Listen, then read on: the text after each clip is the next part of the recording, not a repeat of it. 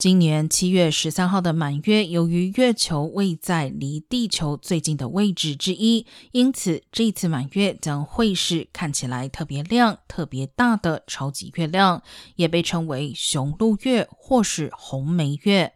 事实上，不只是七月十三号周三当天可以看到超级月亮。天文网站 Space.com 表示，从周二起，也就是今天晚上开始，一直到周五，肉眼观测月亮都可以明显注意到亮度与大小的不同。整体来说，七月满月亮度将比二零二二年月亮最暗的一天要更亮百分之三十，尺寸也要更大百分之十七。洛杉矶民众在太阳下山后向东边地平线眺望，就可以观测得到。